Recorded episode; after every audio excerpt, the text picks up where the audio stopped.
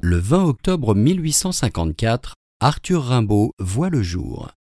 Diffusia.fr vous invite à écouter un extrait de son poème intitulé Le dormeur du Val.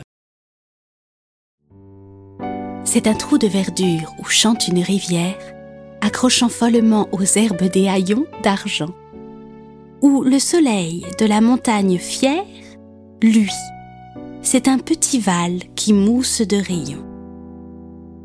Un soldat, jeune, bouche ouverte, tête nue, et la nuque baignant dans le frais cresson bleu, dort. Il est étendu dans l'herbe, sous la nue, pâle dans son lit vert où la lumière